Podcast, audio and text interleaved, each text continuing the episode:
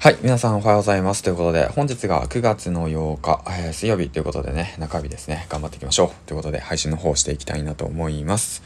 この番組は、池早無料メルマガのスポンサーの提供でお送りします。はい、ということで、えーと、皆さんコツコツやってますか？ということで まあそんな感じで朝起きてね、今日もコツコツやっているわけなんだけども、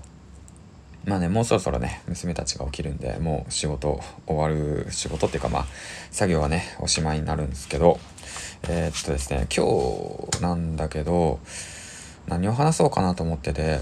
で、まあ、副業シリーズでね、まあ、今まで1年7ヶ月やってきたことを経験したことってことについて振り返って話しているわけなんですけど、うん。で、まあ今回の話なんだけど、どうしようかな。じゃ時間を作る方法についてね、話していけたらいいかなと思います。まあ僕の実体験をもとに、まあこれからね、そのもっと時間を増やしていくために行動していることってことについて話していけたらいいかなと思います。でまあうんとまあ当時ね副業し始めた頃っていうのはやはりね8時間、うん、ずっと、まあ、会社員それプラスアルファ残業という形でね、うん、仕事をしていてで、まあ、家族もいて娘もいる中で子供もいる中でなかなか副業の時間が取れないっていうねまあそういう状況でした。うんまあそういう方もね結構多いと思います。これ聞いてる皆さんもね結構そういう方が多いんじゃないかなと思うんだけど、まあその時にね、まあ、僕僕がやったことっていうのはまあ、朝活なんですよね。うん。まあ、だから時間を作るためにやったことは何かっていうことについて、まあ、話すと、まあ、結論は朝活ってことなんですよね。朝早く起きて、まあ、作業するっていうことなんですけど、まあ、基本的ね、あの、仕事の内容っていうか、まあ、普通に会社員やってて、で、家庭があって、で、子供がいてっていう状況だとしたら、まあ、多分ね、朝しか時間取れないと思うんですよね。まあそれ人それぞれだと思うんですけど、まあ僕の場合はそうでした。朝しか時間が取れなくて、で、まあ帰ってきたら、まあなんだかんだね、騒がしいし、家が。うん。で、まあ疲れてて、で、夜からやろうと思ってもなかなか頭働かないし、みたいな。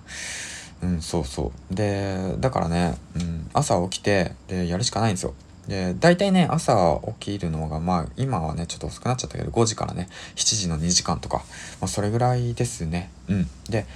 あとね、まあいろんな本にも書いてあるんですけど、まあ朝起きてね、朝作業するってことはすごく効率がいいんですよね。昼間作業するよりもだいたい3倍から4倍、まあ効率がいいって言われてますね。まあ頭の中はすっきりしてるんですよね。一日寝て、さっぱり。うん。そう、そんな状況。はい。だから、まあ、朝ね、やりたいこと決めて、で、一番やりたい、やるべきこと、めんどくさいことっていうのを進めていくのがね、一番ベストだなっていうふうに思ってます。まあ、だからこそ、まあ、早く、早起きする必要があるよってことなんで、ぜひともね、えっ、ー、と、早く起きてください。はい。ということで。で、ちなみにじゃあ早起きするにはどうすればいいのかっていうことなんですけど、まあ結論を言うと、まあ早く寝るってことなんですよね。うん。だから早く寝るにはどうしたらいいのかっていうと、まあ無駄なことをしないですよね。もう今までやってきた、まあその、なんて言うんだろうな、将来につながらないようなことはしないってことですよね。うん。だから無駄に YouTube 見るだとか、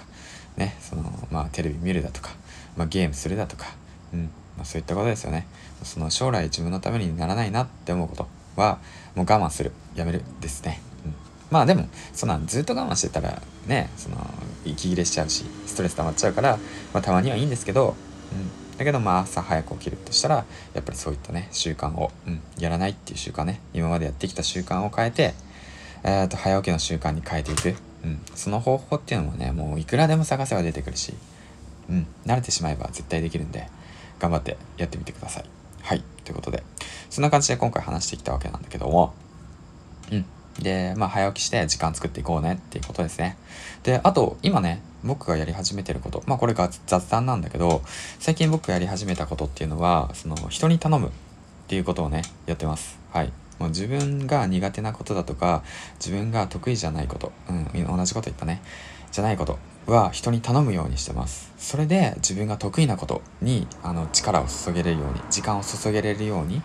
えっと、そうですね、勉強できる時間をね、えー、っと、もらうように、うんうんうんうん、そういうふうにね、そういうふうに仕組み化させています。はい。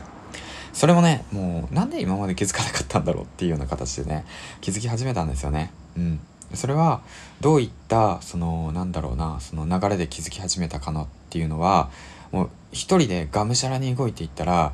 あ、あ、もう無理だっていう時が来るんですよね。あ、これはこのままじゃダメだっていうその瞬間が現れるんですよ。あこれ限界だわと思って。もっと自動化させなあかんわと。人に頼まなくちゃいけないわって言って思ったんですよね。うん。だからこそやっぱりお金を払ってまでもその人にお願いするっていうことはね本当にもう大切なことだと思います、まあ、これもねその段階があると思うんで副業を始めてどうだろうな、うん、僕の場合だからな、まあ、副業を始めてまあ10万円ぐらい稼げたらもうあとはねえっとお願いしていくってていうねその仕組み化していくのも外注化ですねしていくのもすごく大切だなって思います。はい、うん、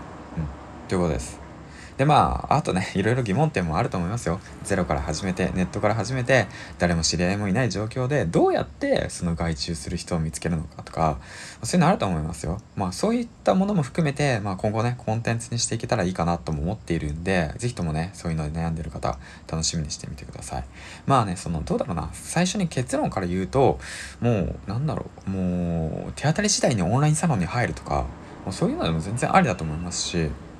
あとは、えー、っと、クラウドワークスだとか、ココナラだとか、まあ、そういったもので外注化させていくっていうのもありですね。うん。まあ、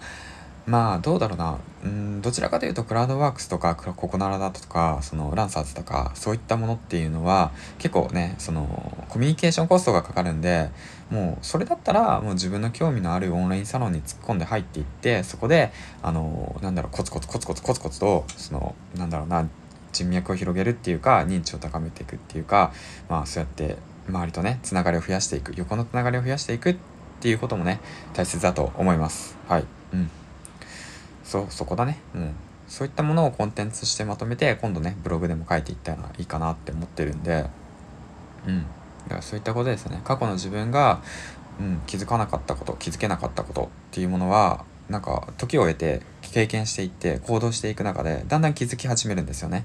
うん、そういったことをね書けば書いていきたいなって思います。はい。まあね、そういったことを書いてもね、あの、多分過去の自分はね、なかなか気づかないんじゃないかなって思うんで、それにね、プラスアルファ、どうやったらね、その過去の自分が気づいて、最短最速で、その、なんて言うんだろうな、自分の目指す目標をね、実現できるような、そのルートをね、作れるようになれるのかなっていうことも考えながら、その、今後ね、発信活動の方をしてもいいかなってもね、ちょっと思ってます。ちょっと軸がね、少しずつ少しずつ、あの、できてきてるところですね、今のところ。うん。はい。ということで、長々と失礼しました。ということで、今日水曜日頑張っていきましょう。金ちゃんでした。バイバイ。あ、そうだ。あのね、思い出した。これちゃんと言っとかなかったんだ。いつも忘れちゃうんだね。まあ、興味のある方はね、その、あの、ビジネスの基礎だとか、そういったものはね、無料の、えっ、ー、と、池谷さんのね、メルマガを登録すれば、えー、知識としてね、手に入るんで、ぜひともね、登録してみてください。あとね、まあ、僕自身いろんな副業を始めて、で、今ではね、中古セドリの方で月10万円稼ぐことができています。いろんなことを挑戦したけれども、まあ、ブログ挑戦したけれども、なかなか結果が出ないだとか、動画編集やったけど、なかなか結果が出ない。うん。あとはどうだろうな、そのホームページ制作やったけど挫折してしまった、プログラミング挫折してしまった、という方はね、ぜひともね、その中古セドリ挑戦してみてもいいんじゃないでしょうか。ということで、えー、もし気になる方はね、Twitter の方、えー、概要欄の方に貼ってあるんで、リンク飛んでね、ちょっとチェックしてみてください。では、えー、最後までご清聴ありがとうございました。銀ちゃんでした。バイバイ。